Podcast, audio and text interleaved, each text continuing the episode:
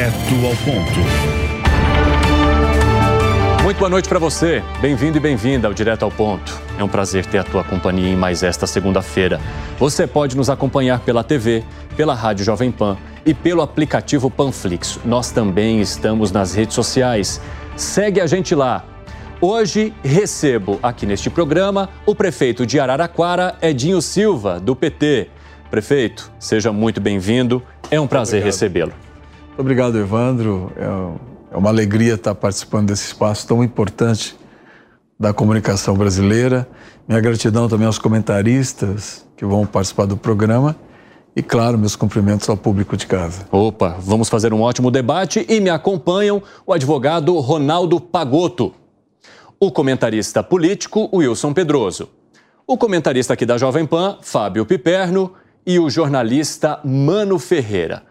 Como disse para vocês, nosso convidado é o prefeito de Araraquara e você vai conhecer um pouquinho mais do currículo extenso dele. Edinho Silva é um sociólogo e político brasileiro filiado ao Partido dos Trabalhadores. Foi vereador de Araraquara, deputado estadual, ministro-chefe da Secretaria de Comunicação Social da Presidência da República no governo Dilma e hoje é prefeito de Araraquara pelo quarto mandato. É graduado em Ciências Sociais pela Unesp de Araraquara e mestre em Engenharia de Produção pela Universidade Federal de São Carlos. Nascido em Pontes Gestal, região de São José do Rio Preto, mudou-se com a família para Araraquara aos quatro anos de idade. Identificado com as propostas do Partido dos Trabalhadores, filiou-se à legenda em 1985, quando o PT tinha apenas cinco anos de fundação e Edinho tinha 20 anos de idade. Militante dedicado à construção do partido em Araraquara em 1989, com apenas 24 anos, Edinho se tornou presidente do Diretório Municipal do PT em Araraquara e coordenador regional. Na cidade, elegeu-se vereador em 1992 e conquistou o segundo mandato em 1996. Em 2000, foi eleito prefeito, conquistando a reeleição em 2004. Em 2007, Edinho foi eleito presidente do PT do estado de São Paulo, tendo sido reeleito para o mandato 2009-2013 com mais de 90% dos votos dos filiados. Em março de 2015, foi convidado pela então presidente Dilma Rousseff para ocupar o cargo de ministro-chefe da Secretaria de Comunicação Social do governo federal. Em 2016, foi escolhido mais uma vez para a Prefeitura de Araraquara e conseguiu se reeleger em 2020, atingindo uma marca inédita na cidade. Foi o primeiro prefeito a ser eleito quatro vezes. Nos últimos anos, Edinho ficou bastante conhecido no país pelo enfrentamento da pandemia da Covid-19. Araraquara foi a primeira cidade do Brasil a implantar um lockdown para frear a contaminação da doença, medida que resultou em queda acentuada de internações e mortes por Covid-19. Bom, prefeito, o currículo ali é extenso e a gente percebeu várias fotos suas ao lado do presidente Lula. E algo que não está nessa reportagem que a gente acabou de mostrar é o quanto o senhor atuou também para a campanha do presidente agora, nessa eleição, nessa última eleição que o colocou no poder. E uma das estratégias de campanha, você cuidou muito da comunicação do presidente naquela história, foi a pacificação, né? A proposta de pacificar o país, de tentar diminuir a polarização. Eu gostaria de saber, na sua avaliação, se o presidente da República e também o partido que o senhor integra, o PT, estão se esforçando o suficientemente para trazer essa pacificação que o país precisa? Olha, Evandro, eu penso que é, o presidente Lula assume o seu terceiro mandato com vários desafios. Uhum.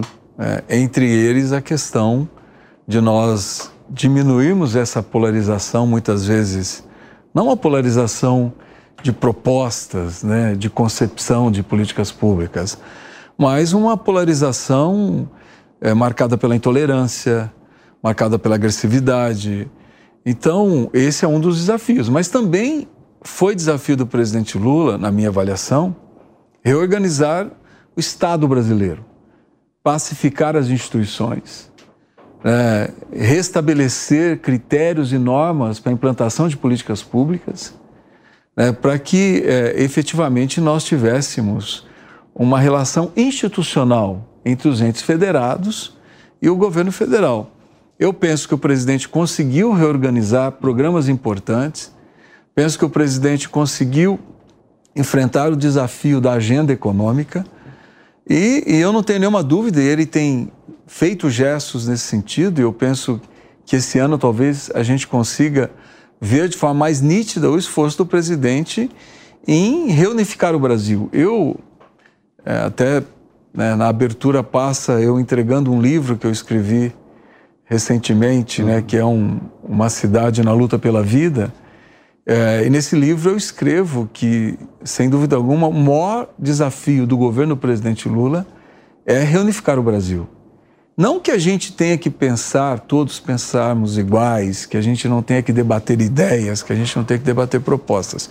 O que nós não podemos é fazer, é, é normalizar o ódio, é normalizar a, é normalizar a intolerância, é normalizar um ambiente onde as famílias estão divididas, os amigos estão divididos, as pessoas não conseguem mais se reunir num churrasquinho de final de semana sem que se estabeleça muitas vezes um debate irracional. Então, é um desafio. Não faz parte, na minha avaliação, da tradição brasileira. O Brasil é um país continental, um, país marcado pela diversidade é, regional, pela diversidade cultural, pela diversidade religiosa.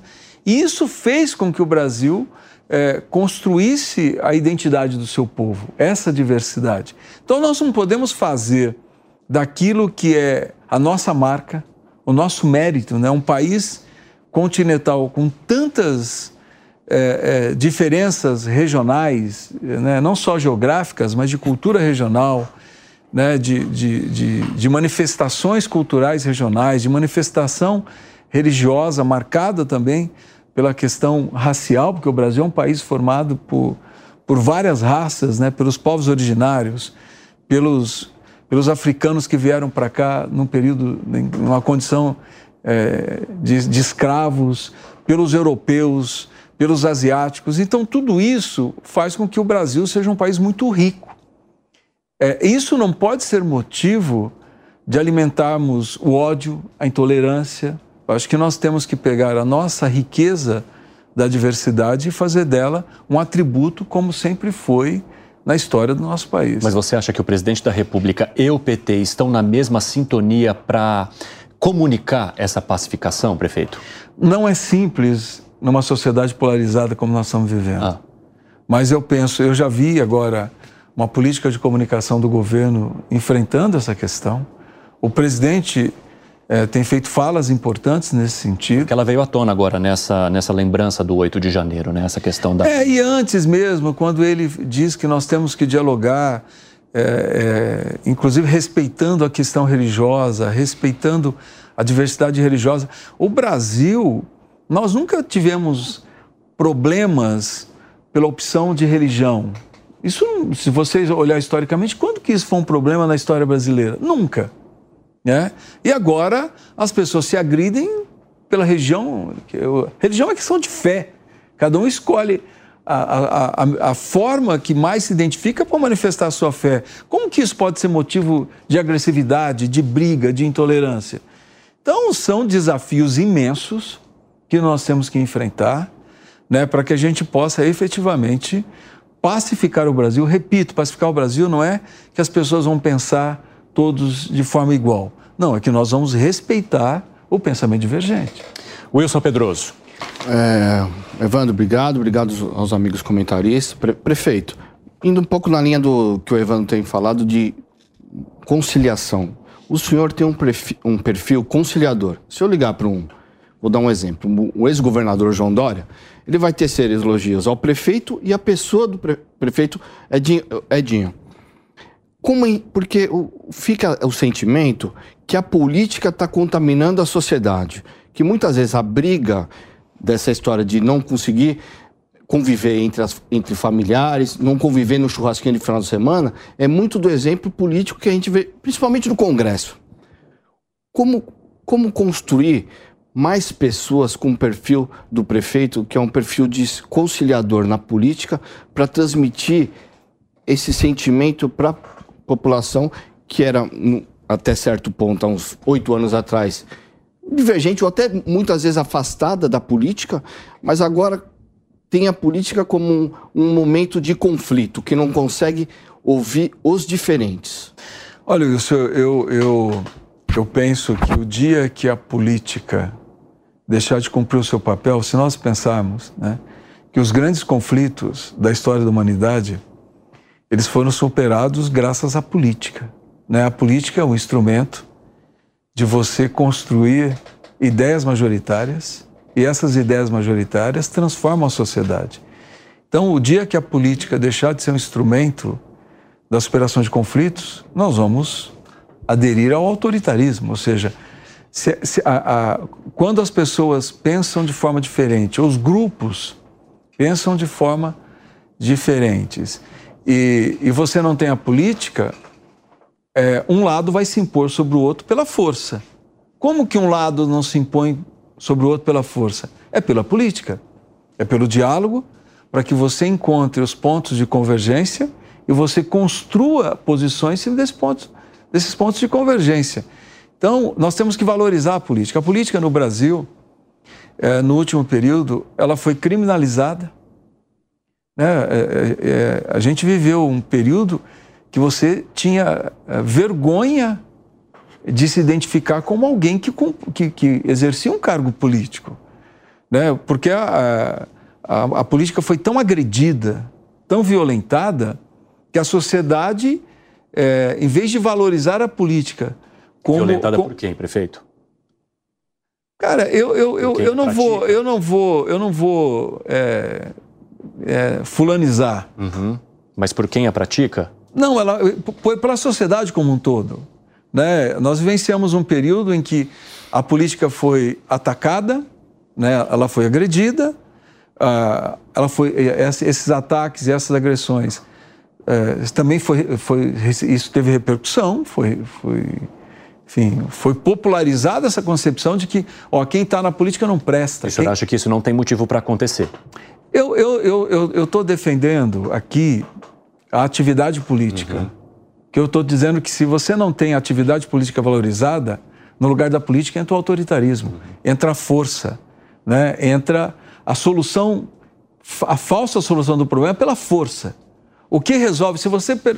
É, independente de concepção política, aqui eu não estou falando de partido. Uhum. Quem foi que construiu a solução para a Segunda Guerra Mundial? Foi a política. Foi a política, foi a capacidade de você unificar dos Estados Unidos à União Soviética. Quem foi que reconstruiu a Alemanha pós Segunda Guerra Mundial? Também foi a política.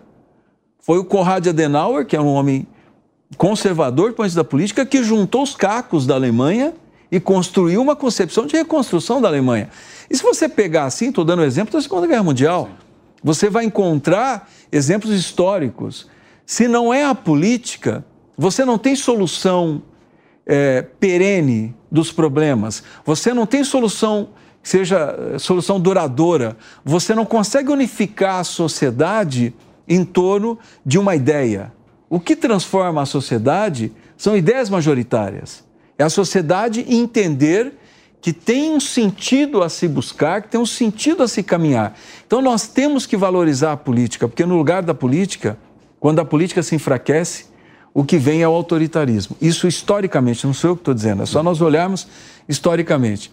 Então eu penso, tá, eu tenho um perfil de fazer política, né? você tem outra liderança que tem outro, outra forma de fazer. Não, não existe uma forma padrão, isso. Eu acho que essa forma não existe. É, e cada um tem o seu jeito de construir a política, de fazer a política.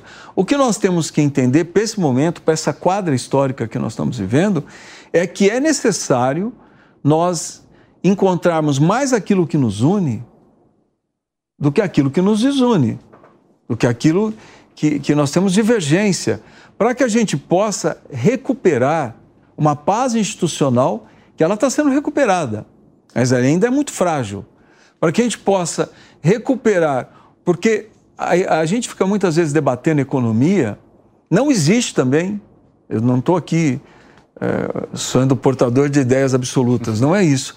Mas eu estou dizendo daquilo que a gente aprende olhando a história. Não há nenhuma experiência em que a economia cresceu se não fosse na estabilidade. Eu não conheço. A economia cresce quando tem estabilidade. E não existe estabilidade com polarização, com agressividade, com as pessoas é, disputando o tempo todo, a todo momento, e gerando é, é, esse ambiente de não convívio com o pensamento divergente. Então, eu penso que o Brasil vive um momento importante da nossa história.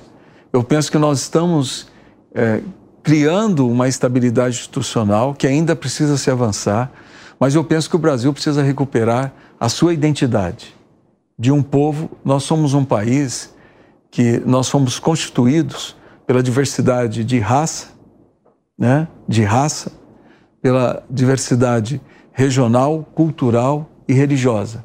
Nós não podemos abrir mão disso em hipótese alguma. Prefeito, a gente, esse debate já gerou duas levantadas de mão. Aí temos o Pagoto, Mano levantou a mão primeiro, então eu vou abrir um espaço para você, Mano. E Pagoto, já já eu passo para ti.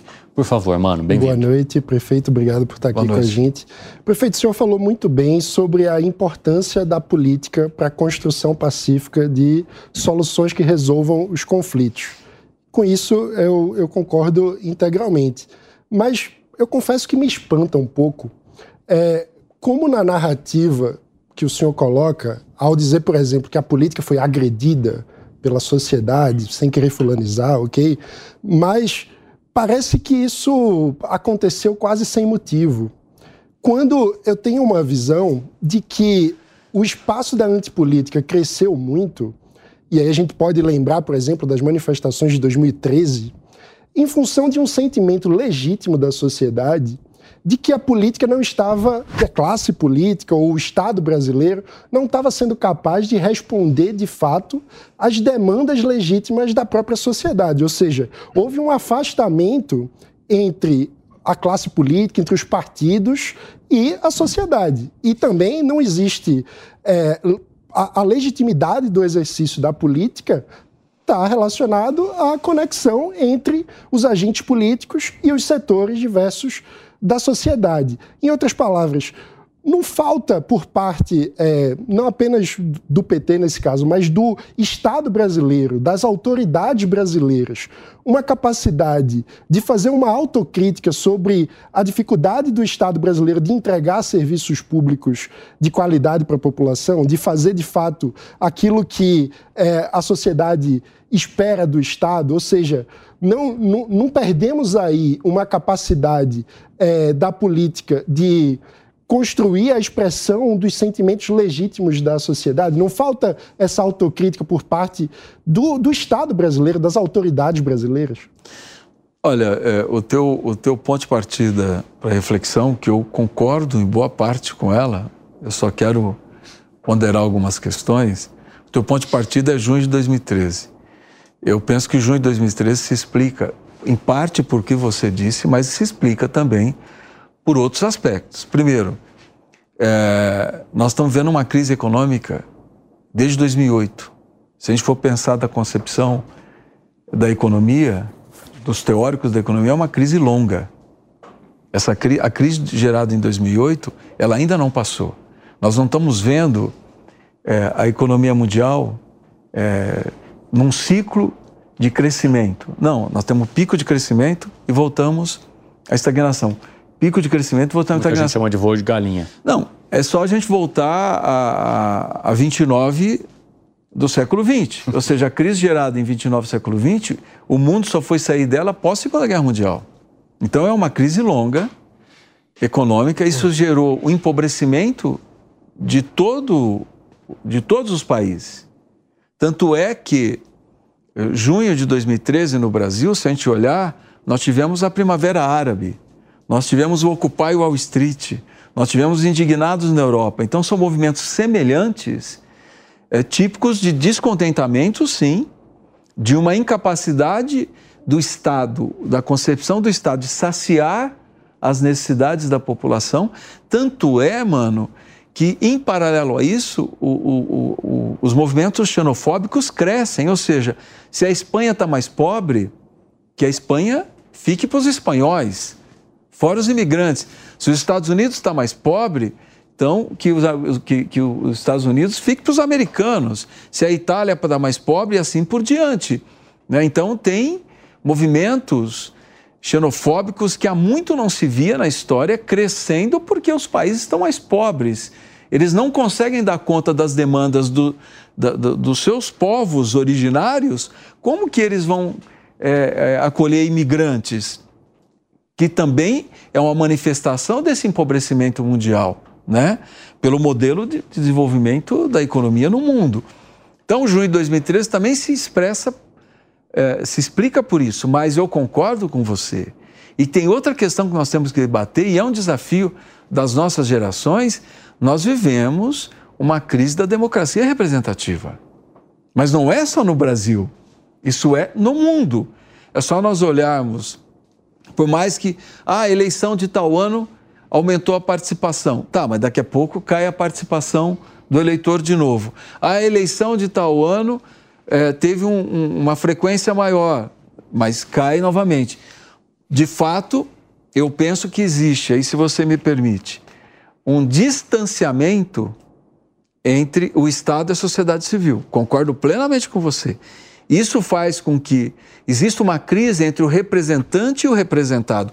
Concordo plenamente com você e esse é um desafio. Como que nós aproximamos o Estado da sociedade civil? Como que nós aproximamos o, o, o representante do representado?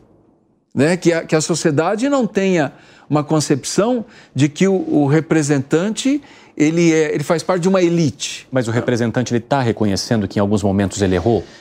Eu, eu, eu, é um de, de, de, novo, eu, pe, eu penso Ou que... Quando a gente fala de privilégios, por exemplo. É, eu é penso que, que tem um desafio, eu concordo que tem que ter um esforço, eu acho que esse, esse desafio é do século XXI. Nós temos que diminuir essa distância, nós temos que di, diminuir essa, essa, essa crise de representação ou de representatividade. Isso é real. Agora, é, daí a gente achar que a solução não está na política também é um erro. Nós temos que aprimorar as instituições, nós temos que aprimorar a democracia representativa, nós temos que aprimorar é, essa a, é, a, concepção de que o Estado ele não existe por si, mas ele existe porque ele tem que garantir serviço para a sociedade civil. Isso eu concordo plenamente. Mas daí a gente achar que o enfraquecimento da política vai responder, não. O que vai responder essa crise é uma reforma político-eleitoral, é nós mudarmos, talvez, a concepção é, da democracia formal. Né? Eu até estava dizendo há pouco, antes de entrar aqui, e não, não é trazer uma experiência que, que eu vivencio. Eu vejo o quanto que é importante quando Araraquara, no orçamento participativo, você vai para os bairros para perguntar à população o que, que a população quer. Não aquilo que eu penso que a população quer. Ou seja, a democracia direta. E a população diz o que ela quer. Ela escolhe o que é prioridade. Eu não digo, eu não, eu não acho que isso seja uma panaceia, mas sem dúvida alguma que muda a relação. Ou seja, é, não é uma concepção de que o Estado ele impõe. Não, o Estado também ouve. O Estado também quer ouvir. O Estado quer saber o que é importante para a sociedade civil. Mas isso só vai se equacionar num novo modelo, numa, numa, num aperfeiçoamento do modelo, é pela política e não pelo desgaste da política. Doutor Ronaldo Pagotto. Boa noite, Edinho, Evandro, é, os participantes aqui e também quem nos acompanha em casa. Satisfação estar aqui. Declaro de público, é importante esse momento de registrar também a coragem de enfrentar a pandemia na cidade de Araraquara foi simbólica para o Brasil inteiro. Então, devo reconhecer aqui também, parabenizar pela essa capacidade de ser coerente e também de resistir a tantas pressões. A minha pergunta vai nesse tema relacionado a isso, perguntando talvez um pouco para o ministro das comunicações, da, da Secretaria-Geral da Comunicação, de Comunicação e também para o prefeito que está ali lidando com o cotidiano. E, e, é o tema também da crise. Né? Eu acho que a crise é o, a base de toda a polarização. A polarização ela não tem origem né, em questões outras. É, é a disputa de quem é que vai pagar pela crise econômica profunda que o Brasil vive. Diga-se de passagem, o Brasil vive uma crise econômica profunda que tem o impacto e a influência dessa crise mundial, obviamente, mas também tem relação direta com um país que não tem projeto de nação. Né? Nós estamos rumando se não for interrompido por uma perspectiva de voltarmos a ser produtores agrícolas, minerais e de energia. Reprimarização de uma maneira acelerada. E de outro lado, de outro extremo, uma banda toda no rentismo. Ou seja, desse conjunto não sai projeto nacional, não vai. Esses 210 milhões não cabem nesse país. Então, isso vai gerar uma crise profunda e essa crise vai gerar uma polarização, obviamente, que. Aí uma pergunta indo direto ao ponto. Essa polarização, ela exige da política saídas, debates, enfrentamentos. Só que nós também temos um quadro de uma profunda despolitização. Quer dizer, como é que você junta essas duas coisas? Polarização para debater os problemas e saídas, polarização no sentido de, de extremos pautando os seus interesses e sua forma de, de ver, com uma sociedade profundamente despolitizada. Dou um exemplo. Nos botequins do Brasil afora, se debate muito futebol, se debate muitos assuntos do cotidiano. A política, quando aparece, ela entra como um, momento, como um tema de cisânia, de disputa, de divergência e logo alguém fala melhor não debater política aqui porque nós vamos entrar em conflito. Isso é um problema grave. A minha pergunta direto ao ponto: como? Pergunto para o ministro, teve uma experiência assim, e também para o prefeito: como politizar a sociedade?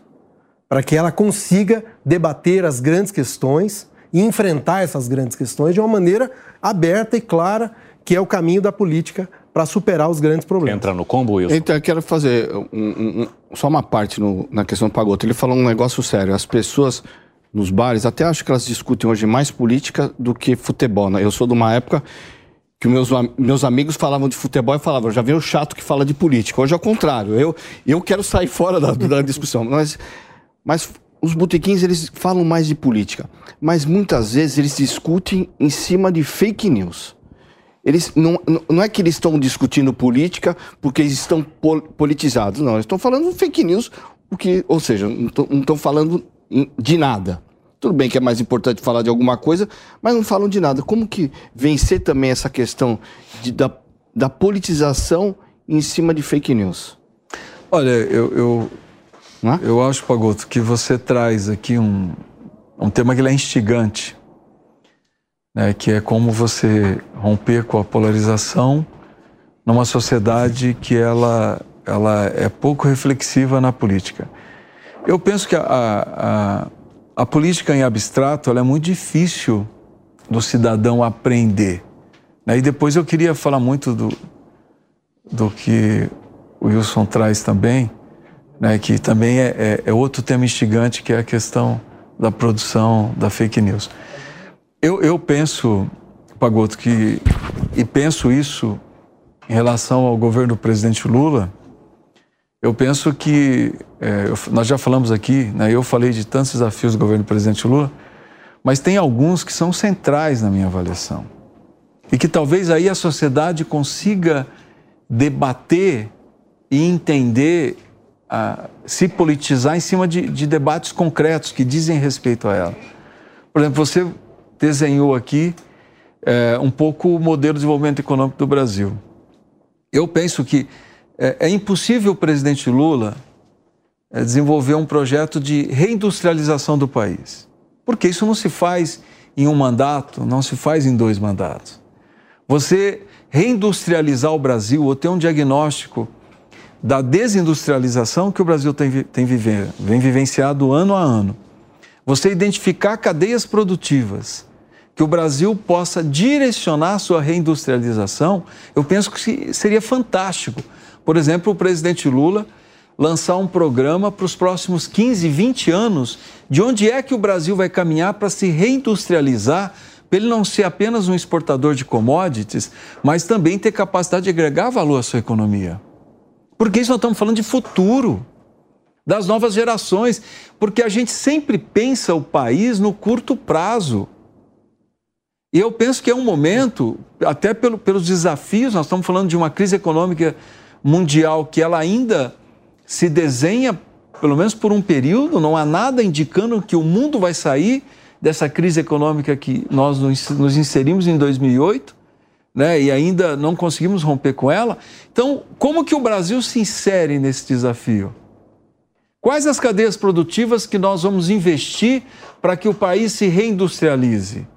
É na transição energética que o Brasil tem um potencial absurdo, que é quando o mundo debate o futuro do, do petróleo, e até agora há pouco, né, eu estava assistindo, como você vê que eu te assisto, né, o programa que você estava eh, ancorando aqui na Jovem Pan, eu vi o grande debate, por que, que a ministra Marina Silva, que vai representar Sim. o Brasil...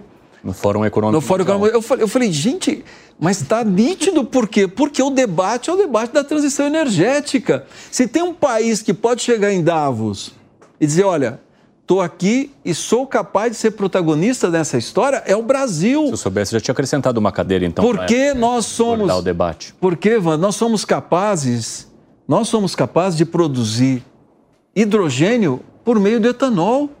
Essa tecnologia está sendo desenvolvida e a grande matriz energética, ela é produção brasileira. Então, qual, quem é que pode ser porta-voz hoje num fórum em que todos os países vão falar a mesma coisa e dizer, olha, nós somos capazes de ser protagonistas nesse debate? É o Brasil. E quem é a melhor interlocução que nós temos? É a ministra Marina Silva, que é internacionalmente reconhecida como porta-voz desse tema. Eu estou dando só um exemplo de um sim, programa sim. que você ancorou agora há pouco. E eu achei que a interpretação, tirando o, o toque que você. Né, é, enfim, eu acho que a transição energética é um debate que o Brasil tem que ser protagonista. Eu não me conformo, e eu vi isso como prefeito na pandemia, como que o Brasil o quanto que nós importamos fármacos. Uhum. O Brasil, nós temos a Amazônia, a gente fica debatendo o que, que nós vamos. Como que a gente vai fazer com que a Amazônia gere riqueza sem destruir a natureza? Quantos princípios ativos estão lá inertes dentro da Amazônia? A serem pesquisados, a serem descobertos. Portanto, uma cultura extrativista de altíssima tecnologia que não vai mexer em uma árvore. Então, o Brasil pode ser o grande país pesquisador de novos princípios, de novos fármacos. E nós, Evandro, nós importamos máscara, nós importamos luva. A nossa cadeia produtiva de fármacos está destruída. Mas aí, quem vai dar o pontapé? Eu estou dizendo aqui, eu estou tentando. Esse é o debate. É, é, que o Pagoto levanta o desafio, por exemplo, de, de como que a sociedade pode se politizar né, em cima de questões concretas que o povo entende. Quando você fala que nós podemos ser o grande país produtor é, é, de novas fontes de energia nessa transição energética, que nós podemos ser um país que sinaliza para o mundo novos princípios de medicamentos, de solução de doenças, de curas. Nós, eu penso nós temos que pactuar também. Eu vi o debate também da segurança pública, né? Eu, eu penso que o, o Brasil tem que pactuar daqui 10, 15 anos qual o modelo que nós vamos adotar de segurança pública, porque de fato é um desafio. Né? E, e, por fim, para não ficar me estendendo muito, eu penso que os próximos 10 anos o Brasil deveria pactuar a universalização da educação integral. A universalização da educação integral, porque se tem algo que vai, em vez de a gente ficar discutindo a saidinha ou a saidona, como é que a gente disputa as novas gerações com o tráfico de drogas? Como é que a gente disputa as novas gerações com o crime organizado? É a criança oito horas, é o adolescente oito horas dentro da escola. Então, agora eu penso, é, e eu penso que esse é o esforço do governo presidente Lula. O governo presidente Lula tem condições, se nós entendermos ah, eu gosto mais, eu gosto menos, eu concordo mais, eu concordo menos. Tudo bem, não há problema nenhum. Mas é possível nós pactuarmos o Brasil daqui 10, 15 anos? É possível a gente sentar numa mesa, mesmo pensando diferente? Ah, eu não votei no, no presidente. Não tem problema, mas que Brasil que nós queremos construir? Que pacto nós vamos construir para que esse país resolva esses problemas estruturais para a próxima década? Então, eu penso que isso, Pagoto, politiza faz a população entender que a política não é essa coisa ruim, não é essa coisa de xingamento, de agressividade. E aí eu entro, Wilson, é que para mim, é, eu, vi, eu não vou aqui falar da minha experiência na campanha do presidente Lula, Mas eu vou dizer aqui, porque eu, eu, eu tomaria muito tempo, Evandro, daquilo que eu acredito. Eu, para mim, a sociedade vive, vou, tentar fazer aqui é, uma metáfora.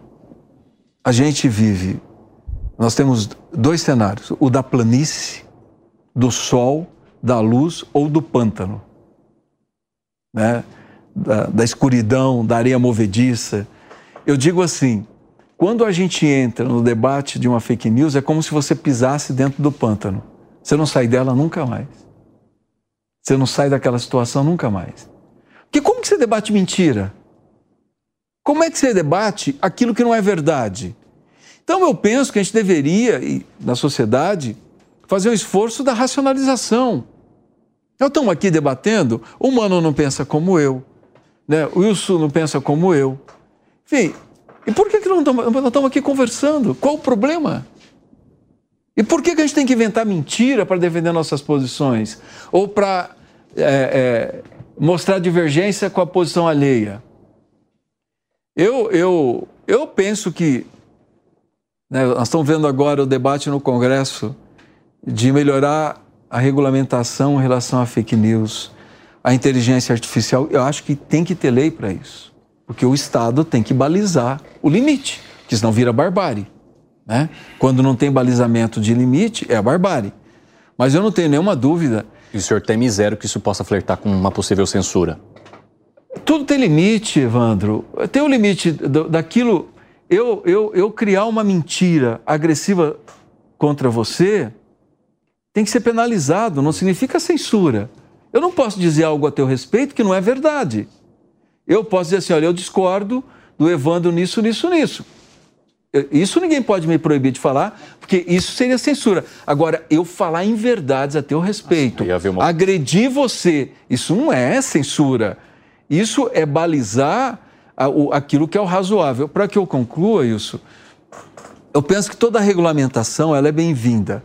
Agora, é o nível de consciência da sociedade que vai é, realmente estabelecer o limite. O prefeito, quando eu, eu ouvia o senhor falando sobre educação, universalização da educação em tempo integral e que hoje a gente disputa as crianças com, com o crime, eu confesso para o senhor que sentia alguma emoção porque me parecia estar ouvindo Brizola e Darcy nos anos 80 que falavam isso. Falavam, e não era o PT que falava, Brizola e Darcy Ribeiro. Grande Brizola e é, grande Darcy. Falavam exatamente isso. Olha, se a gente não cuidar das crianças agora, daqui a pouco nós vamos perdê-las para o crime. Eles falavam isso lá atrás. Mas eu queria até perguntar uma outra coisa para o senhor. O senhor também falou, instantes atrás, sobre orçamento, orçamento participativo que era, sobretudo, uma marca do PT gaúcho e, mais especificamente, de Porto Alegre, lá pelo final dos anos 90, foi uma experiência, naquele momento, muito bem sucedida. Pararam de fazer isso. Recentemente, no encontro do PT, o presidente Lula chamou atenção para uma outra coisa, que o PT não faz mais. Falou, puxa, é, nós precisamos conversar mais com o público evangélico e nós precisamos entender por que, que nós perdemos aquela, aquela, aquele eleitor de classe média que, quando ganhava dois mil reais por mês, estava com a gente, hoje ele passou a ganhar oito, não está mais, nós precisamos entender isso. Então, o presidente Lula, ele tem a correta percepção de que o PT deixou de fazer e deixou de ter interlocução com alguns públicos e que foram é, atraídos, foram seduzidas, foram, enfim, seduzidos por outras correntes políticas. Por que, que o senhor acha que o PT perdeu essa conexão com tanta gente?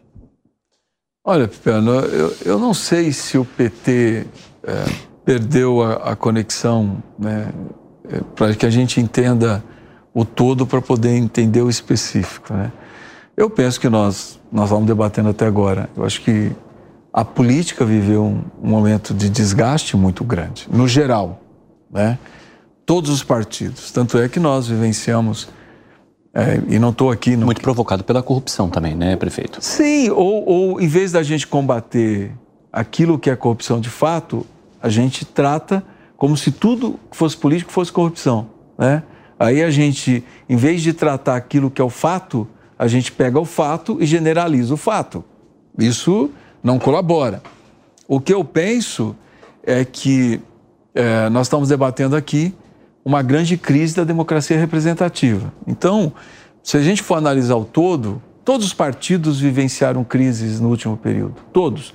Tanto é, não estou aqui, não quero abrir esse debate, e, não quero mesmo, só estou dando como exemplo, na minha avaliação, dos principais fatores que, do ponto de vista da análise política, que explica o surgimento do Bolsonaro é a negação da política. É, é, é aquele que representava a negação da institucionalidade, de tudo que existia. O antissistema. O antissistema. Isso explica o surgimento é, é, do Bolsonaro. Então, eu penso que é, é um desafio para todos os partidos nós reconectarmos nessa relação que eu estava dizendo agora há pouco, de nós diminuirmos essa diferença entre o representante e o representado, de nós recuperarmos essa relação é, onde, é, se eu sou, se eu represento a sociedade, esse cargo não é meu, é algo transitório. Né? Ele é transitório, portanto, ele é transitório, eu estou nele porque eu tenho uma tarefa para com a sociedade. Né? Então, eu não estou ne nele para usufruir de regalias, eu não estou nele para ascensão social, eu não estou nele é, para reconhecimento do meu ego, né? eu não estou nele pelos meus interesses. Eu estou nele porque eu represento uma agenda da sociedade.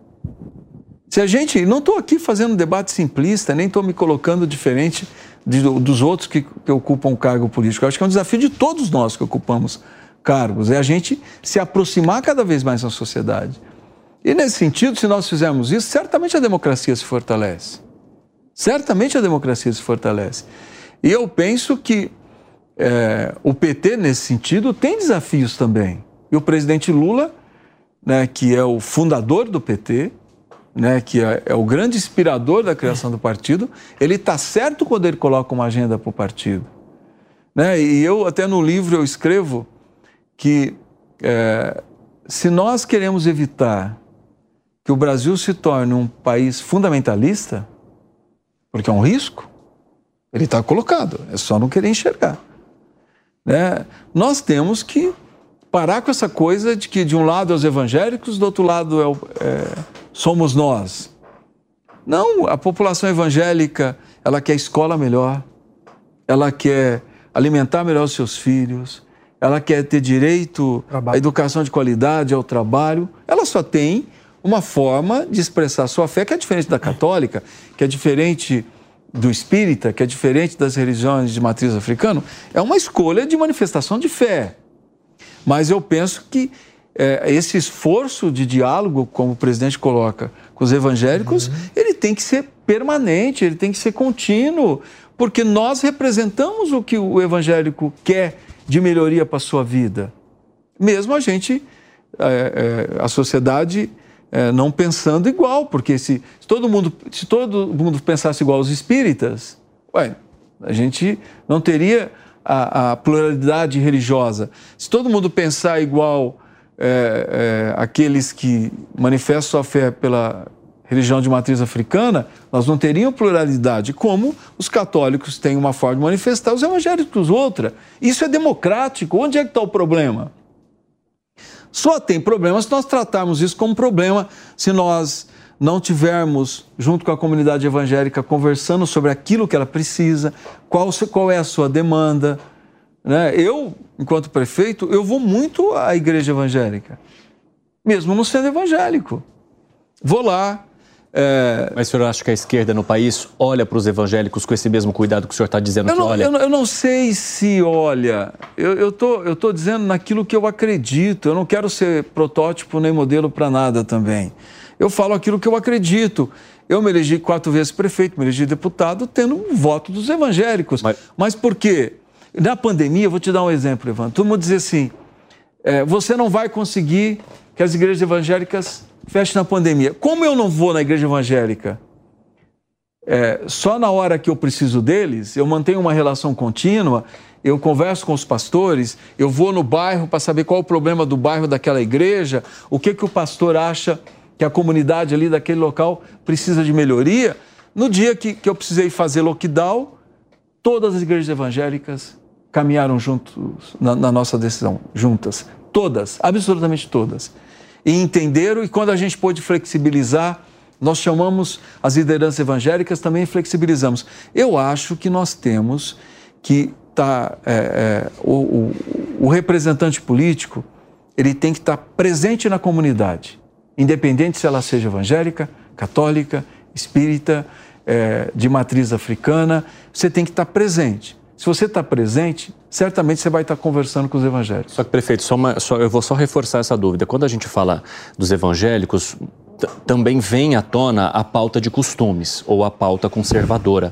E aí eu questiono mais uma vez: os partidos de esquerda estão olhando para esse público com o respeito e a necessidade que ele tem? Eu acho que a pauta de costumes é, muitas vezes ela, ela, é norteada pela fé. Fé você não debate, Evandro. Exatamente, mas os partidos estão preparados para receber Mas você tem que respeitar, você não precisa concordar ou discordar. Respeite. O evangélico ele tem a sua fé, ele tem a sua crença, ele tem a forma de manifestar a sua fé. Respeite a fé do evangélico. Como tem que respeitar do católico, como tem que respeitar a forma eh, das religiões de matriz, matriz africana, africana, também é, manifesta sua fé, como os, karde, os kardecistas também manifestam sua fé. Por que, que a gente não, não convive com tudo isso pacificamente? Eu nunca vou é, convencer um, um kardecista a pensar igual um, um, um cidadão que, que, expressa sua fé pela matriz, as religiões de matriz africana. Como eu nunca vou convencer um, um católico a pensar igual um kardecista ou igual um evangélico, mas por que, que tem que pensar igual? Por que, que a gente não convive com a fé? Agora, o, o que não dá. Por que a gente não convive, prefeito? Você acha? Porque nós estamos vivendo um ambiente de tamanha polarização que a gente não consegue conversar. Se a gente, repito, se a gente pactuar grandes temas, que eu penso que é o desafio do governo presidente Lula e tenho certeza que é o desafio dele também, e ele tem consciência disso. De nós pactuarmos a sociedade, qual o Brasil que nós queremos nos próximos 10, 15 anos? Quais são os eixos centrais da construção desse país? Você acha que, que a mãe evangélica não quer o filho dela oito horas dentro da escola, na educação integral, no bairro dela, educação de qualidade, professor valorizado? Claro que a mãe evangélica quer. Você acha que ela não quer que a unidade de saúde perto da, da, da casa dela funcione, que ela tenha acesso a medicamento, que ela tenha acesso aos programas preventivos? Claro que ela quer, ela quer transporte de qualidade. Por que, que a gente não conversa sobre aquilo que nos une? Porque nós estamos polarizados. Nós temos que ter capacidade de. É simples? Não. É fácil? Não. Claro que não pelo momento político que nós estamos vivendo. Agora, esse tem que ser o nosso esforço.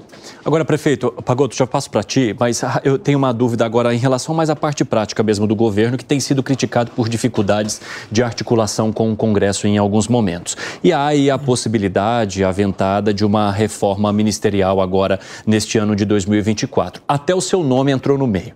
Eu queria saber se o senhor aceitaria mais uma vez ser ministro de um governo PT. Evandro, eh, eu ser ministro de um governo presidente. O senhor recebeu o convite? Não, não. Eu ser, eu ser ministro. Não está de malas prontas em 2025. Não. Deixa eu terminar o, o raciocínio. eu ser ministro do governo presidente Lula me honraria, me faria é, é, alguém extremamente estimulado para ajudar na construção desse projeto. Mas eu tenho um mandato. Uhum eu vou dizer aqui, para que fique registrado, eu jamais vou renunciar ao meu mandato. Porque quando o povo de Araraquara foi para a urna e me escolheu para ser prefeito, ele confiou em mim. Pela quarta vez, hein? Pela quarta vez. Ele confiou em mim. Ele quis que eu o representasse na construção de programas. Então, tem não, 2025. Não, mas é, ué, a partir de 25 hum. eu, eu, eu, debato, inclusive eu sou professor, vou voltar para a sala de aula, vou dar aula. Eu tenho várias alternativas na minha vida. Eu não estou discutindo o futuro, até porque eu não domino o futuro, nenhum de nós domina.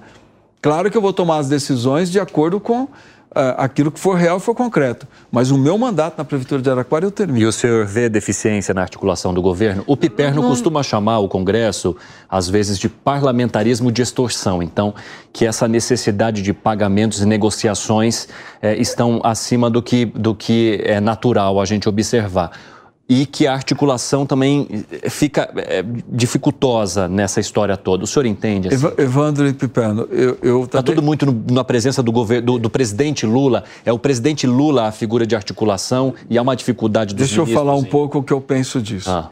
Claro, também não quero aqui... Eu tô, estou tô falando... Estou é, fazendo uma análise daquilo que eu acredito e uma análise, na minha opinião, objetiva. Nós vivenciamos, não estou aqui querendo abrir a polêmica, estou tentando fazer análise. Hum. Para tentar entender o momento histórico que nós estamos vivendo. É porque senão a gente acha que tudo. O senhor não foge da polêmica. Não, é porque a gente acha que tudo surgiu do nada. E não é. Nós venciamos é, no governo Temer um governo com muita dificuldade de legitimidade, um governo ilegítimo, porque não foi votado, ele não saiu das urnas. Foi um governo que, devido à sua fragilização, fez um pacto forte com o Congresso Nacional. Forte. Inclusive de operação com emendas. Ponto.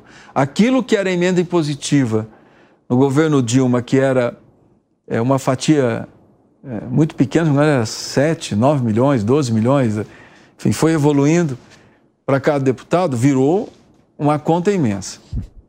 Veio o governo Bolsonaro, na minha avaliação, um governo que tinha pouca aptidão, ele, o presidente, para o governo. Era um governo muito mais de agitação, de defesa de posições, de diálogo direto com a sociedade. Não estou aqui reconhecendo é, o, o, Bolsonaro como um líder capaz de. Uhum. Ninguém nega que ele seja um líder, capaz de dialogar com a sociedade.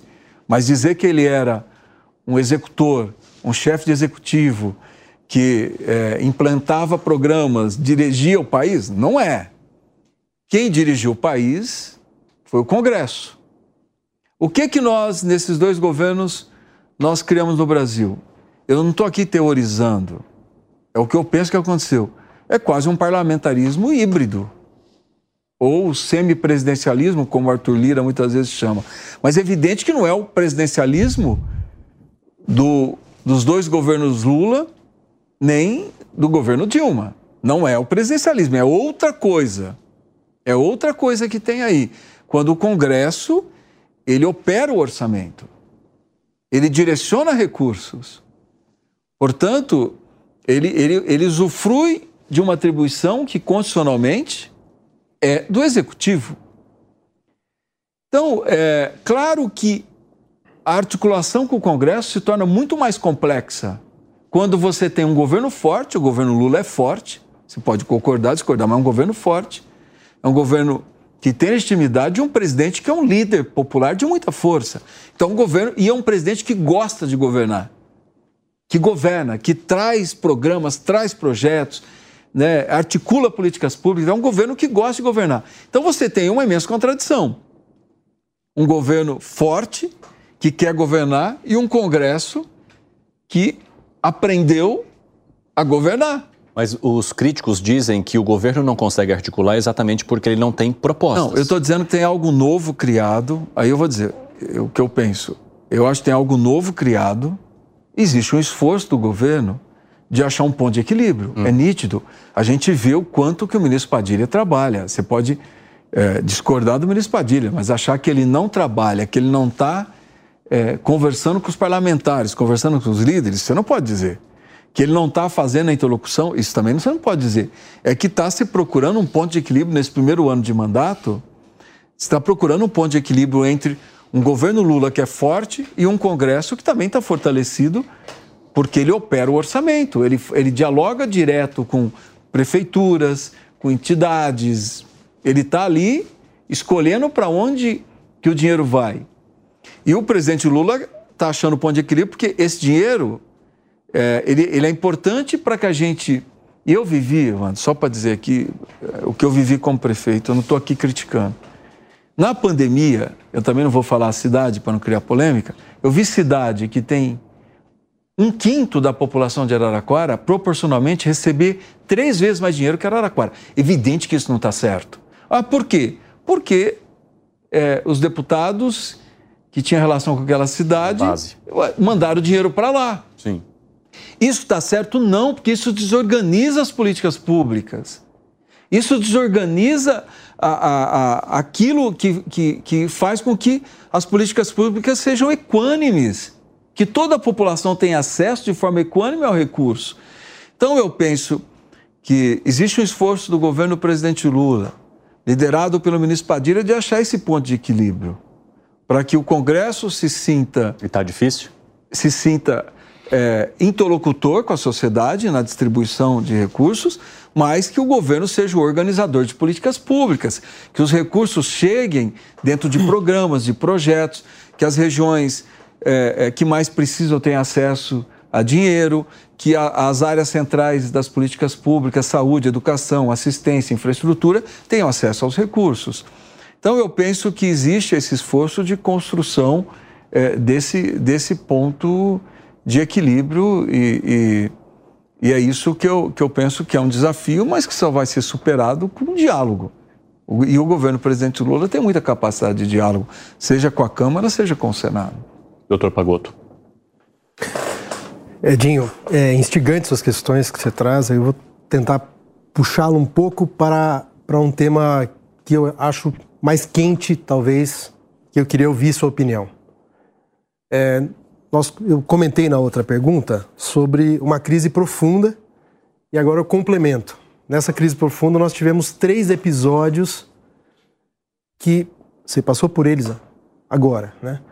É, um deles foi a crise institucional que resultou no golpe de 2016, que gerou todo um, um desarranjo político, além de ser um golpe, gerou toda uma crise institucional, agravou profundamente a crise institucional. Depois nós vivemos um, duas outras crises que nessas duas você esteve mais à frente. Essa primeira você era ministro, viveu também a quente. A segunda é a crise da saúde pública da pandemia, que gerou todo um debate nacional e emergiu uh, uma posição negacionista de maneira muito extensa na sociedade.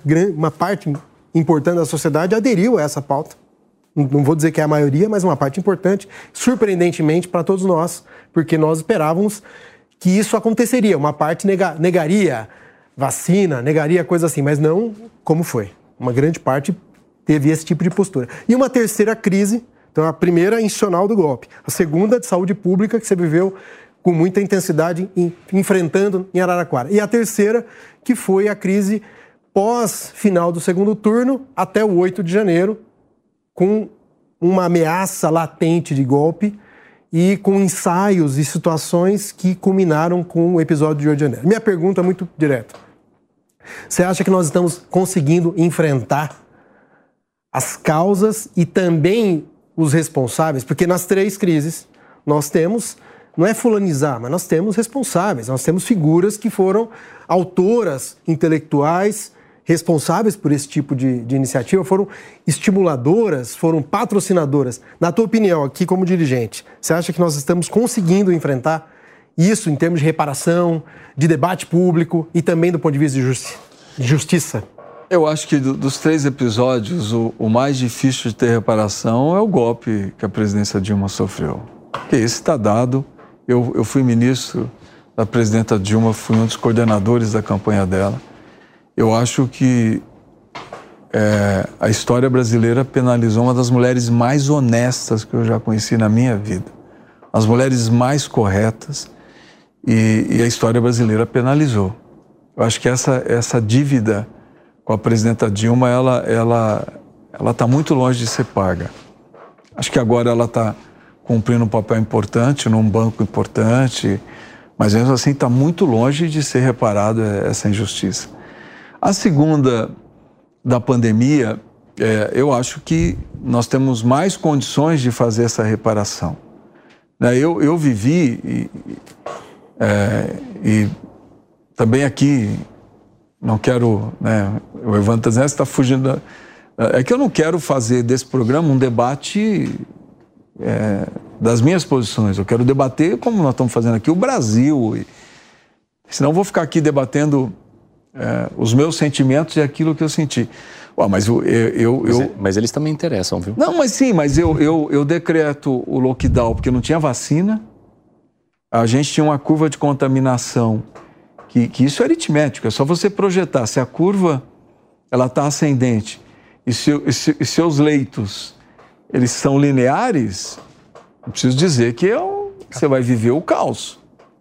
Né? Você vai viver a morte. As pessoas vão morrer por falta de leito, de, de respirador, de leite de UTI. Então, o que, que você faz quando você tem.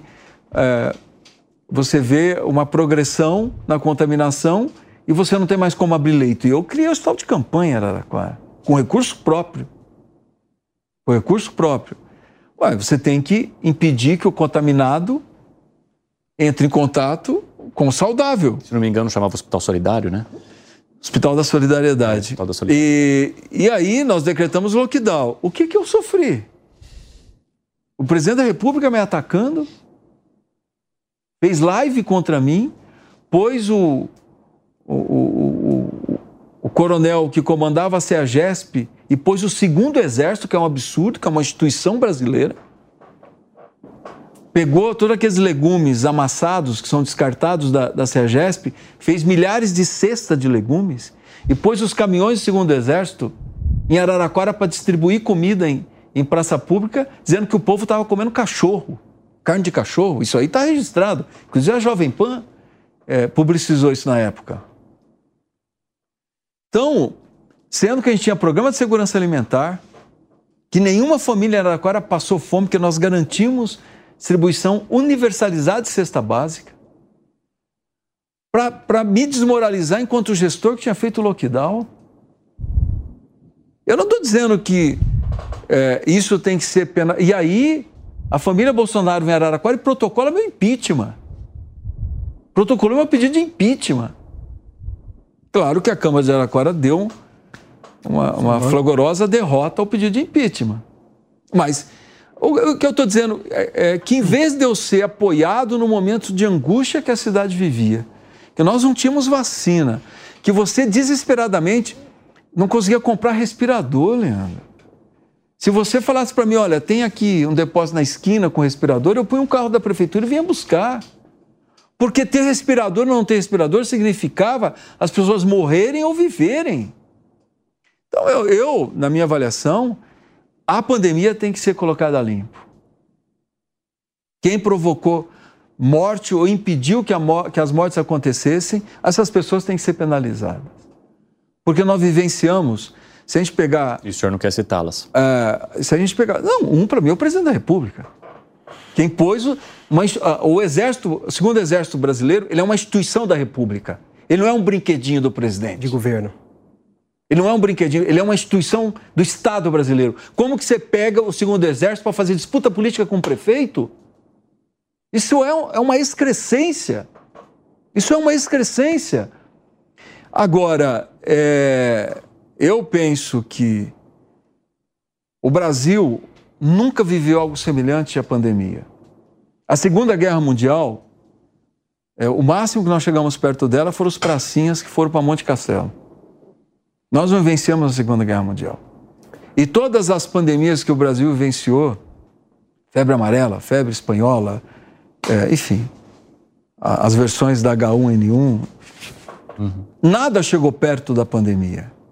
A pandemia é a maior tragédia humanitária da nossa história é a maior tragédia humanitária da nossa história. E eu penso que quem não cumpriu o seu papel tem que responder por isso. Agora, 8 de janeiro, esse eu penso que as instituições estão funcionando. Quem tem culpa vai responder, quem não tem culpa também vai ter né, a sua história passada limpo e a sua integridade é, garantida. Agora, é, as instituições funcionaram no 8 de janeiro, na minha avaliação. Na pandemia, ainda está a ver que se passe a limpo essa página da história. E da presidenta Dilma, eu acho que não tem reparo. Mano.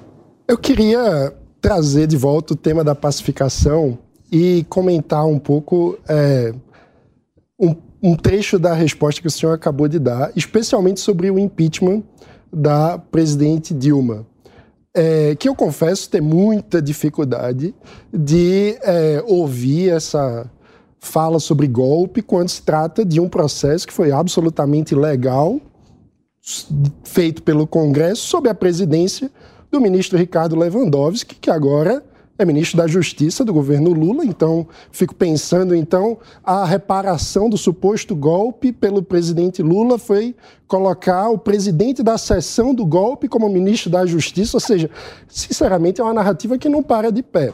Para não falar do vice-presidente Geraldo Alckmin, da ministra Simone Tebet, da ex-prefeita Marta, que acabou de voltar para o PT para ser candidata a vice. Ou seja, na prática, o PT não trata o impeachment como golpe. Mas na narrativa política, até hoje insiste nessa tese. E o meu ponto é: a dificuldade de reconhecer uma derrota dentro das quatro linhas da institucionalidade, para citar a expressão que ficou tão conhecida, que foi o caso do impeachment legalmente votado pelo Congresso Nacional. Não é um dos elementos que mais infla a polarização no Brasil? O PT não tem muita dificuldade de aceitar quando perde, e isso não alimenta uma sensação de que para o PT democracia é quando o PT ganha e golpe é quando o PT perde? Não, mano, eu, eu com muita tranquilidade, é, até porque a gente é, teria que ter o programa inteiro para debater as teses que você levanta aí. O que, que eu poderia dizer fraternalmente a você nessa, nessa, nesse espaço que nós temos aqui? Primeiro, eu acho que de fato é uma narrativa. narrativa é diferente de factual. O que, que é a narrativa? Não, se cria uma narrativa de que tudo se deu dentro das quatro linhas. Primeiro, a origem do. do... Então, o ministro então, Ricardo Lewandowski deixa eu ter, presidiu uma sessão é, é, legal. É, o, presidente, o ministro Era Lewandowski... só para entender, prefeito, porque dava a entender que o senhor estava concordando que o que o Mano tinha falado sobre narrativa, o senhor estava concordando com ele. Na verdade, o senhor está dizendo que a forma de construção como, é uma narrativa. Para mim, narrativa é diferente. É uma narrativa. Narrativa é diferente de factual. Primeiro, o ministro Lewandowski, eh, eu vou chegar no raciocínio. O ministro Lewandowski não vota, ele preside uma sessão. É, agora, o que, que eu penso? A origem, mano, a origem do que é, se deu como processo de impeachment, se a gente for pegar a origem, que é a questão da contabilidade. A fraude orçamentária. Não, contabilidade pública. Não, você pode caracterizar do jeito que você quiser. Você teria que caçar os governadores do Brasil, você teria que caçar prefeitos, porque a questão é mais evidente, é porque você. Não. A fraude não, foi realizada com é uso fra... dos bancos estatais. Mas não é fraude. da Caixa Econômica que mas esse, governos e prefeituras eu, eu, eu, eu, não vou debater, porque esse é o nosso ponto de divergência. E, fraternalmente, porque eu digo, nós temos um ponto de divergência. É, você caçar um presidente da República por conta de questão Mas contábil, em... de execução orçamentária, o que eu estou dizendo é que o motivo é muito frágil, ele não, se, ele não fica em pé, ele não Mas é essa legítimo. Essa avaliação é feita pelo Congresso. Não, tá, eu penso, por isso que eu, tô, que eu acho que, que, que, que fraternalmente eu divirjo de você. Eu acho que a gente vivia um ambiente político. O ambiente, para mim, a, a, o que aconteceu com a presidenta Dilma é consequência da construção política que se deu no Brasil. E não, se não fosse aquele motivo, seria outro. Ponto. Aí você, eu quero mais discutir com você aquilo que você argumenta para legitimar a sua fala. Eu penso que é, em 2022 o Brasil viveu um momento, isso também a gente pode divergir, não tem problema nenhum, entre o país caminhar para a democracia ou o Brasil é, caminhar para uma aventura autoritária. Evidente que ali tinha um marco.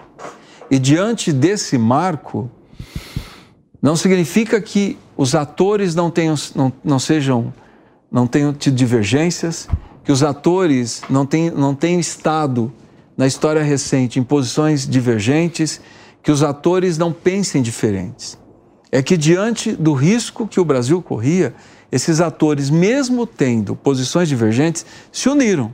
Mas foi necessário, então, trazer golpistas em defesa da democracia. Mas se você quer tratar é. dessa forma, tudo bem, ou você. Ou, ou, ou você. Não, ou você. Eu, eu, posso conceituar de forma diferente, mano. Eu posso conceituar que se, reuni, se uniu democratas que tiveram posições divergentes, inclusive em relação à presidenta Dilma. Esses democratas se uniram para que o Brasil superasse um momento difícil que enfrentava, que era o risco do autoritarismo. Eu concordo Perfeito. com esse ponto, mas quando Lula chama de golpe... demorou para entrar nessa articulação para salvar o impeachment da presidente Dilma?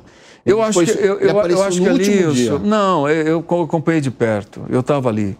O presidente Lula trabalhou muito. Eu, o que eu penso ali, nós que estávamos lá, é, um dia ainda vou escrever um livro sobre isso. Aquilo ali, você via, era irreversível. Porque eu volto, mano, para você entender, junho de 2013, é, as mobilizações de rua. E o que as onde que as mobilizações de rua desembocaram? Que é um pouco, se a gente for teorizar, porque se a gente for aqui. Aquilo era irreversível ou se torna irreversível a partir do momento que o Gilmar Mendes não permitiu que o Lula. Não, mas mesmo, eu acho que ali poderia ter dado um fôlego, eu não sei para onde que esse fôlego, onde que ele desembocaria. Entendeu? Poderia ter dado um fôlego. Que não aconteceu, né? Que não aconteceu. Agora, era um processo muito difícil de reverter. Porque você tinha as ruas, né, uma, uma mobilização de rua que, que aí a gente tem que entender muito o que foi junho de 2013 e no que junho de 2013 se tornou, que é essa coisa antissistema. Ali era um ambiente de linchamento mesmo. De linchamento. E aí o Congresso se moveu muito de vamos nos salvar. E se para nos salvar é entregar a presidenta Dilma ao processo, entregue a presidenta Dilma ao processo. Para mim, essa leitura está clara.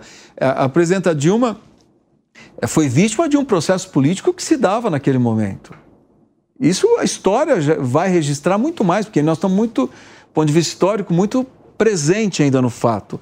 A história vai recuperar isso com, com com mais distanciamento, com mais frieza, portanto, com mais racionalidade científica. Mas eu quero entender por que, que o senhor chama de narrativa é toda essa construção é, é constitucional é que foi apontada pelo A Mano. gente adota o conceito. Eu quero entender eu, eu, a sua linha de pensamento. Eu não, eu não quero aqui é, entrar num debate etimológico. Uhum. Eu não quero. Mas é, é, é, é que a, a, o conceito de narrativa ele se tornou sinônimo né, de algo que você entrega à sociedade, mas nem sempre é factual. Eu acho que a gente tem que, inclusive, qualificar o conceito de narrativa, porque senão é, aquilo tudo que a gente entendia como narrativa se perde, porque fica aquilo que você constrói para justificar aquilo que você pensa e o factual do outro lado, entendeu? Aquilo que é de fato que aconteceu. Então é, é um debate é, que na minha avaliação ele se tornou muito presente no último período histórico né? E eu, eu tenho muito receio de usar o conceito de narrativa da forma como ele é usado hoje. Ele respondeu sua pergunta, mano? É, o, o meu ponto de inquietação é, é que me parece inconsistente a ideia de que em 2022, pela frente ampla, uniram-se diferentes posições democráticas em defesa da democracia, com a ideia de que essas posições, na verdade, eram golpistas em 2016. Ou são democratas ou são golpistas, ou a gente está banalizando Mas, mano, a noção de golpe e, portanto, enfraquecendo a defesa da democracia. Mano, você é um, um, cara inteligentíssimo como você é. A história não é linear, mano. Quem dera ela fosse, entendeu? As posições de ontem é, é, não são as posições de hoje e as de hoje não serão as de amanhã. Infelizmente, para o bem e para o mal é assim que acontece. É, se nós fôssemos olhar é, todo mundo que foi coerente no último período, nós não teríamos criado um campo político, na minha avaliação, para salvar a democracia tá brasileira. Bom, o senhor acha que hoje a Marta qualificaria isso de impeachment ou de golpe? eu não sei como ela. Como ela eu, eu falo aqui de forma muito honesta, inclusive eu escrevi um. O senhor um conversou com ela? Um, não, não, não conversei, mas escrevi um Twitter saudando a volta dela ao PT. Eu discordo frontalmente do que a Marta fez naquele momento. Frontalmente. Agora, se a Marta volta ao PT, ela sabe o que o PT pensa inclusive do que ela fez. Sim. Quem faz o gesto de, de, de reconhecimento né, que aqui é o lugar certo é ela. Então ela tem que ser acolhida. Mas né? pensando na construção ela da pacificação e que a história não é linear, é adequado para a pacificação do país classificar o ato da Marta como golpismo em 2016? Eu, eu, eu, eu, eu não quero discutir é, é, 2016 é, nesse sentido que está falando, dos puros e dos impuros, porque senão nós não vamos construir o futuro. Eu quero perguntar para Marta é, que se ela quer estar nesse campo para a gente fortalecer a democracia brasileira. Se ela falar assim, eu quero estar nesse campo fortalecer a democracia brasileira, para mim essa resposta é o suficiente. Senhores, só rapidamente, a gente tem mais 15 minutos pela frente. Eu vou só pedir um pouco mais de objetividade nas perguntas para dar tempo de todo mundo fazer as suas últimas, tá? Essas mudanças de postura, uma, uma, uma hora faz o impeachment, outra hora volta para o PT. Não estou dando exemplo, porque a gente está falando exemplo, Marta, mas na política tem diversos eventos muito parecidos. Isso não traz esse também esse mau humor da sociedade com a política? Isso também não traz algo de cheiro de tudo é arranjado? Sim, é, pode ser, mas eu digo a você assim: é, as pessoas não podem refazer posições? As lideranças políticas não podem refazer posições? Se elas assumiram uma posição, tem que ser aquela posição para o resto da vida? Eu acho que é muito cruel com as pessoas. Eu não estou dizendo da banalização da mudança. Nenhuma mudança pode ser banalizada. Né? Mas o momento histórico que nós estamos vivendo é que nós estamos inseridos nele. Né? Eu sempre digo, Leandro, é, a, a, o nosso grande problema é que a gente deixa o historiador recuperar o fato. Porque se a gente tivesse dimensão de como nós estamos inseridos no fato, certamente a gente acertaria mais. Então, nós estamos vivendo um momento que não está superado. Eu não acho que o risco dessa coisa autoritária que o Brasil vivenciou está superado. Acho que nós estamos muito longe da superação. Acho que nós temos que trabalhar muito para que isso seja superado, para que a democracia seja estabilizada, que as instituições sejam estabilizadas. Então, eu penso que a gente ficar é, colocando a coerência do passado como o, o, o pano de fundo para as decisões do presente, nós vamos cair numa armadilha é, que talvez não saia dela nunca mais e não vamos superar esse momento difícil da história brasileira. Doutor Pagotto. Esse debate é instigante, mas eu queria agora dirigir uma pergunta para o prefeito. Nós vamos entrar agora no ano que vai ter a eleição municipal, uma eleição que vai ser muito importante para a democracia brasileira. Nós vamos fazer uma verificação de quanto a sociedade assimilou do 8 de janeiro, nas, nas urnas agora, então, o Brasil que sairá das urnas de outubro vai dar uma, uma certa sinalização de como é que nós estamos em relação a esse quadro. Uma pergunta muito objetiva para apontando para frente. Né? Tua experiência, 16 anos, esse ano vai completar, de mandato eh, na prefeitura de Araraquara, uma prefeitura que tem uma série de experiências e um legado. Quais são as principais questões que o prefeito Edinho apresenta em termos de para o debate eleitoral desse ano das prefeituras, para democratizar as cidades, para enfrentar o abismo social nas cidades, o problema gravíssimo que o Brasil vive, e também para politizar, para envolver a sociedade nos rumos da cidade e da política. O que, que você. Sabe, Pagoto, eu, eu, eu sempre tive comigo que a eleição municipal ela é, ela é uma eleição muito pragmática, né? O eleitor ele sempre quer escolher aquele que está mais preparado para resolver o problema dele. Não. Né? Ou seja, quem vai melhorar a saúde, a educação, o transporte público, quem vai fazer programas sociais. O debate nacional fica mais distante. Eu acho que ele, ele sempre, tradicionalmente, sempre foi isso, Leandro. O que eu penso. Evandro, prefeito. Desculpa, Evandro. Não tem Desculpa, problema. Leandro e Rodrigo são os mais comuns, tá? Desculpa, Evandro. Sem Perdão. problema. Eleição municipal tem uma dinâmica diferente. É diferente. É que eu penso que essa eleição, talvez a gente viva algo diferente. Uhum. 2020, a pandemia, ela meio que camuflou essas questões nacionais, né? porque virou um debate muito de quem acertou e quem errou na pandemia. É, agora, dessa vez, eu penso que esse debate de fundo ele vai estar mais presente nas eleições municipais. Claro que o gestor vai, vai ser muito importante na definição do voto, né? mas essas questões nacionais, pela primeira vez, talvez, ela. Primeira vez não. Se a gente pegar em 76, quando polarizou a Arena e MDB, né, que foi aquela avalanche de vitória no MDB no Brasil, talvez ali a questão nacional tenha, tenha pesado também. Isso, isso é uma dúvida. O senhor acredita que o fundão do tamanho que ficou, esse repasse gigantesco, que favorece os líderes dos partidos nacionais para conquistarem mais prefeituras, também auxilia nessa politização, nessa influência nacional sobre o debate local? É, eu, eu acho assim, você está dizendo do uso da máquina partidária. Né? Exatamente. Né? E, e, que eu vou dizer também. É porque, porque virou uma meta. Ah, nós queremos agora atingir tantas prefeituras. E nós queremos tantas. E uma briga grande para que o fundão eleitoral também pudesse garantir isso. Não, eu, investimento eu, eu, eu, acho, eu acho assim, Wander, esse é um outro debate importante. Mas eu sou plenamente favorável ao financiamento público de campanha. E vou dizer por quê. Né, a gente viveu experiências terríveis de financiamento empresarial. Eu acho que a gente tem que aprender com aquilo que a história nos mostrou que não dá certo. A eleição mais barata é a financiada, como muitos países da Europa a gente já vê isso, né? A eleição financiada pelo Estado é a mais barata que tem, porque você afasta né, os interesses privados da definição da eleição. Isso, para mim, é um avanço absurdo. Então, eu não sou contra o Estado brasileiro financiar hum. a campanha, não. Dinheiro na campanha, por si, não resolve. Isso também eu já ganhei eleição em 2020, quando eu fui prefeito a primeira vez, numa penúria do tamanho do mundo. Né? A, a eleição é definida por vários fatores. Claro que a situação, você ter dinheiro para financiar é importante, mas desde que você acerte na política, desde que a conjuntura seja favorável, que você é, construa uh, uma proposta, porque eu sou daqueles e acredito muito nisso, que a proposta, o programa de governo ainda é o principal instrumental numa campanha.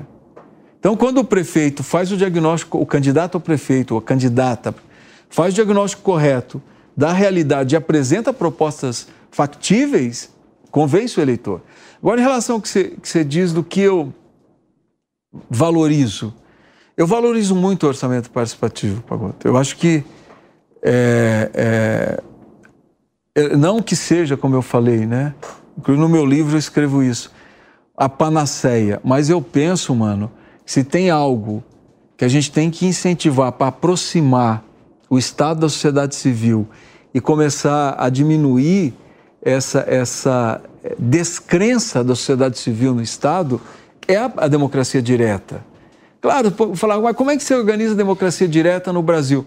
O presidente Lula ensaiou esse ano né, o que ensaiou do ponto de vista da concepção da democracia direta, mas deu muito certo, que é o PPA participativo, que viajou os estados, fez reuniões plenárias. Eu acho que ali está um indício de que é possível fazer isso nacionalmente. É possível fazer isso nos estados. E é possível, mais do que nunca, fazer isso nos municípios. É chamar a sociedade civil para participar e para decidir. E aí, eu, eu, eu não que eu não, é, critique, porque eu acho que toda iniciativa é válida. Mas eu acho que o orçamento participativo não pode ser aquilo segmentado, é só para saúde e educação, onde você tem dinheiro carimbado? Não. Tem que ser para todas as áreas. Para os investimentos em todas as áreas. Porque isso a sociedade diz, não, é para valer. Isso é para valer. Eu acho que a democracia de, direta ela, ela, ela tem que ser incentivada, ela tem que ser estimulada. Então eu, eu acredito muito nisso e acho que é, eu gostaria muito que as eleições municipais tratassem esse tema é, de forma central. Como eu penso que a educação. Eu, eu vi na pandemia, é, Evandro, que é, o quanto. E a gente não tinha outro caminho quando nós fechamos as escolas, porque a gente não tinha vacina. Então, a única forma de impedir que o contaminado tivesse é, contato com o saudável era distanciamento social. Então nós fechamos as escolas. Essa foi uma questão que pegou para o senhor, né? Mas depois nós erramos. Eu ia até questionar, o que, que o senhor, à luz do tempo, que o senhor faria diferente? Eu, eu reabriria assim que possível, que a gente tivesse o mínimo de segurança, eu reabriria as escolas. Uhum. Porque nós, do ponto de vista do fechamento da escola, nós penalizamos aqueles que já são penalizados. Sim. Porque se você olhar, a classe média tinha computador, Uhum. Tinha acesso a pacote de dados. A desigualdade aumentou muito. A desigualdade aumentou muito, mano. Agora você pega as mães da periferia, ela não tem computador. Às vezes o único aparelho que tem acesso à internet é o celular que ela precisa, porque ela trabalha, ela precisa do celular. É, nós abrimos o, ainda mais o abismo social. Então, eu penso que a educação tem que ser central no futuro do Brasil. Nós temos que debater. E, e, e nós criamos um programa em Araraquara, que chama Educar Mais Araraquara, para tentar compensar esse déficit. Como a gente não tem dinheiro para universalizar a educação integral, e não tem, nós fomos criando algo muito próximo disso, que é o contraturno. Para tirar o déficit, eu vou te dizer que o resultado é impressionante. Então, eu, eu sou convicto que a educação integral tá, tem que estar no centro das políticas públicas do Brasil, do futuro do Brasil. Então, e, e, a eleição municipal é um momento ímpar, porque a população é algo mais próximo da população, então a população está mais atenta, ela está mais próxima do, do, processo eleitoral, então é um momento é, muito favorável para você debater temas centrais.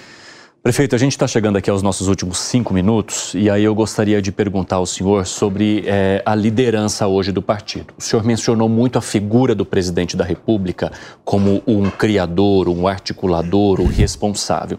E a gente sempre debate, né, ao longo dos nossos programas aqui, é, do quanto as capitais estão sendo ocupadas por figuras que não são sucessoras do PT a exemplo da esquerda hoje aqui, tendo o PSOL como o principal candidato da esquerda à prefeitura em 2024 e também no Rio de Janeiro. E o Piperno é um cara que sempre comenta que quem vai vir depois do Lula? Quem é o sucessor dessa figura que hoje é a principal do PT? O senhor acha que está faltando treinar alguém? O, o, Lula não tem sucessor. Né? O Lula é, é daquelas figuras que nasce há dois séculos, a cada três séculos, porque, na minha avaliação, é um gênio da política. Talvez o Brasil é, não vá parir outro Lula. Agora, se você me perguntar é, qual a liderança política capaz de dar continuidade ao projeto quando o Lula deixar de ser presidente da República, eu acho que nós temos vários nomes com capacidade. E não só quando deixar de ser presidente da República, mas quando o Lula deixar de existir, né? Todos nós, em algum momento, Somos estaremos mais né? aqui. Eu acho que nós temos lideranças com essa capacidade. Eu acho que não tem um processo dado, até porque é, eu penso que o, o, esse processo só vai se dar quando o presidente Lula, de fato, entrar nele e a prioridade do presidente Lula agora governar. é governar, é fazer um bom governo, é, é reorganizar as políticas públicas brasileiras. Eu penso que o presidente Lula tem que disputar a sucessão, essa é a minha posição, e talvez no segundo mandato ele dedicar uma parte do seu tempo a essa construção, que eu acho importante. E não é a construção, ah, é, é alguém do PT. Eu nem sei se a figura capaz de cumprir um papel né, de, de, de catalisar forças para a construção de um país mais justo, mais humano, mais igualitário, vai ser uma figura do PT. Mas o, PT, momento... quer, mas o PT quer perder esse protagonismo? Eu não então, sei. Eu, mas, mas vai ser construído aqui algo como, por exemplo, a Frente Ampla Uruguaia? Temos três minutos, tá? Eu, eu não sei se... É, eu acho que o PT, o protagonismo do PT, ele ser o maior partido é, da esquerda brasileira, um dos maiores partidos do mundo. Esse protagonismo ele nunca vai perder, a não ser que ele erre muito, né? Esse é o protagonismo do PT. Eu penso que ele, é, se a liderança é do PT ou se não é, é o processo histórico que vai dar. É como o presidente Lula conduzir esse processo, né, é, que eu penso no seu segundo mandato.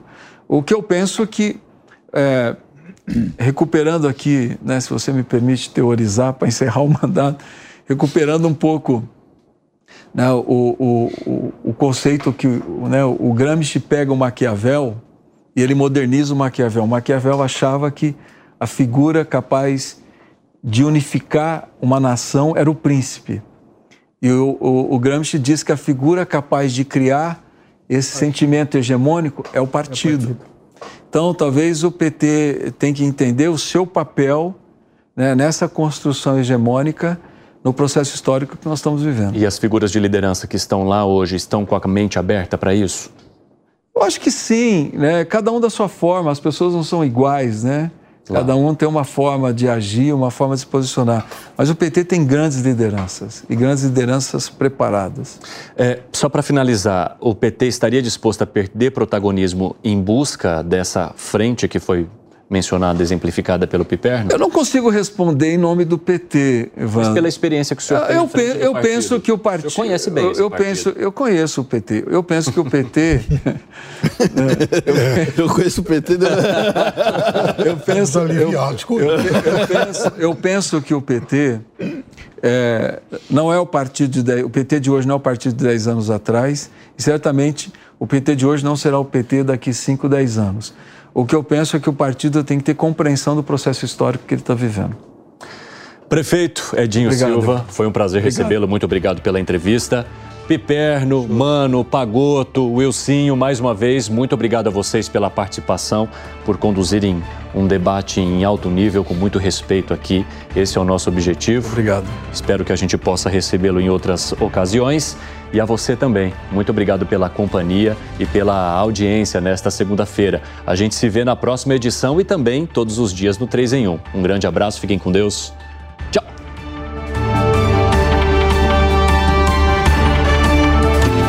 Opinião dos nossos comentaristas não reflete necessariamente a opinião do Grupo Jovem Pan de Comunicação. Realização Jovem Pan News.